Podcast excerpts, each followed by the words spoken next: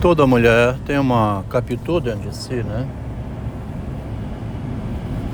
Qualquer mulher é também uma capitu no sentido de ser genial, né? Toda mulher é genial ao modo dela.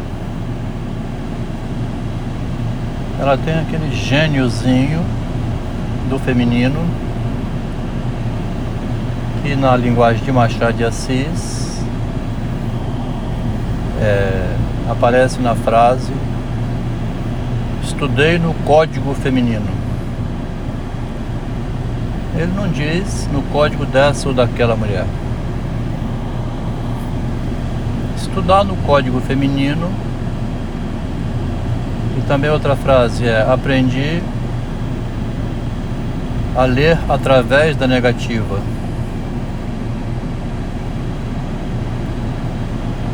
A, mulher tem um jeitinho próprio de negar, né? nega tudo. E vai aparecer lá em Dom Casmurro na confissão de Capitu. Confissão, confessando pela negativa, né?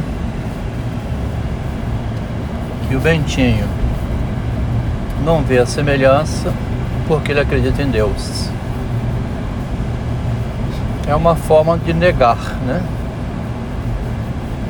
Negar a responsabilidade e atribuir a responsabilidade a Deus, a qualquer outra coisa menos ela. Esse modo habilidoso de lidar com a negativa, desviando sempre de si a responsabilidade para proteger a imagem, é uma característica que existe em qualquer mulher. Todas elas têm esse estilo. Por isso, esse texto aqui diz: toda mulher tem uma captura de si, né?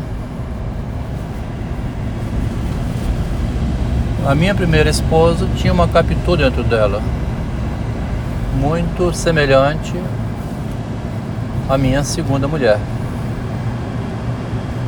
que pouco diferia da primeira. A única coisa que tinha mais era um diploma de engenheira uma obrigação que passou a ter por ter tomado o lugar da primeira, de então corresponder às expectativas do marido, anunciadas no início. Eu quero uma mulher que trabalhe. Minha esposa não tem essa intenção. Por mais que eu insista com ela, assista a aula junto dela,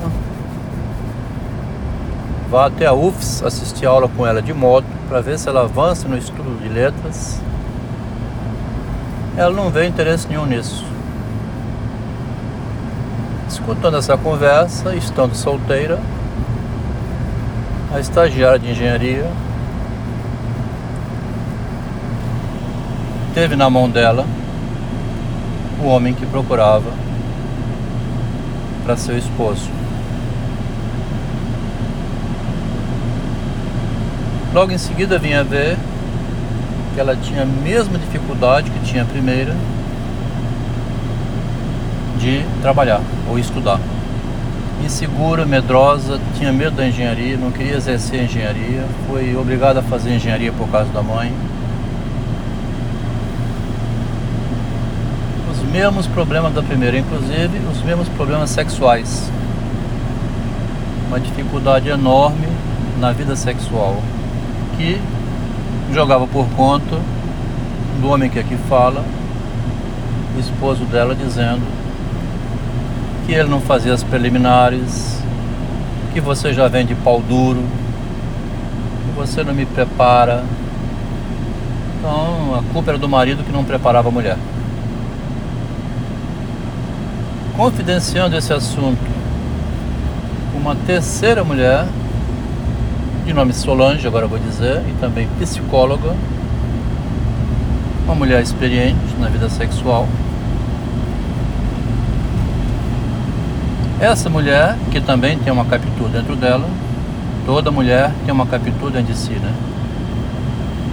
Essa mulher, escutando essa conversa, foi articulando de tal maneira que o homem fosse visitá-la em um apartamento em Vila Velha, Ela que era militante do PT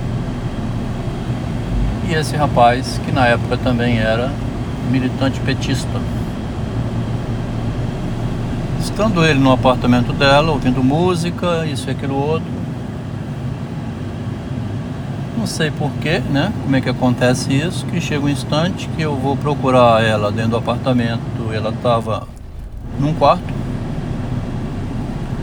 deitada na cama de casal, nua e com aquela bucetona assim aberta. Que coisa, né? Que modo direto assim de como a, a segunda mulher um dia abaixou a blusa e ficou nua, essa daqui já baixou a calcinha de uma vez também. Evidentemente que aos 23 anos funcionou tudo como era previsto, né? O homem pulou de pau duro em cima dela, naquele rola pra cá e rola pra lá na cama, ele então, no final, escutou da mulher: Você é muito é homem. Homem até demais. É aquele momento emotivo, né? Uma terapia como Jung fez com a Sabina Spiorai. Mas aqui foi a Sabina que fez com o Jung Adelmo, né? Sabina Spiorai aqui era uma inteligentíssima Capitu, tinha uma Capitu dentro dela que armou esse esquema porque queria aquele homem como marido. Como esse rapaz aqui costuma conversar com a mulher, né? Conversa com a mulher, conversou com a segunda esposa então, que de um minuto para o outro virou uma máquina na cama. baixava a calcinha, se arreganhava todo e falava que gozei, gozei, tá ótimo, mete mais, mete mais, mete mais. Toda aquela fantasia que a mulher faz para segurar um homem, né? O que a Solange fez foi esse ato de artista, né? Ela faz esse jogo mesmo que não goste. Fala que gozou, fala que tá indo muito bem, fala que o homem é macho pra caramba, para valorizar o marido dela, né? Para segurar ele. Foi assim que a, a minha Capitu aprendeu esse teatro erótico e era uma espécie de uma prostituta na cama. Importante dizer tudo isso porque é um esclarecimento necessário de se fazer, né? Toda mulher tem uma Capitu dentro de si e até onde ela vai no joguinho dela, aí é com cada uma, né? A minha primeira esposa, então, ficou na vida dela como aquela que perdeu o marido. A segunda foi muito bem sucedida, empurrada pelo marido. Eu estou falando tudo isso hoje porque, numa conversa com uma senhora, também extremamente inteligente, que agora está se encontrando com um novo amor. Encontrou um novo amor para a vida dela, ao estilo dela. Um homem que cabe no orçamento dela, vamos falar assim, né? Cabe no orçamento psicológico? No orçamento de idade, no orçamento do nível social, né? vinha dizendo para ela, jogando duro aqui da minha parte, dizendo que jamais encontrarei outra Capitu igual àquela. Jogando essas palavras, ela foi se abrindo toda, revelando a posição dela, abrindo o jogo, né? Não quer dizer que eu jamais encontrarei uma outra Capitu. Partir da primeira para a segunda, custa nada ir da segunda para a terceira. Toda mulher tem uma capitu dentro de si. Toda mulher consegue pegar um homem para si. E foi assim que eu vivi 40 anos, né? Com uma esposa super inteligente, que conseguiu segurar para ela um homem, transformá-lo em outro, ao ponto de agora vir a ser famosa nesses relatos. Por enquanto, ainda não saiu o livro autobiográfico. Por enquanto, em podcast. Em breve, deverá sair o livro autobiográfico que ela vai ler, será dedicado a ela. Uma das mulheres mais inteligentes que eu já conheci na minha vida.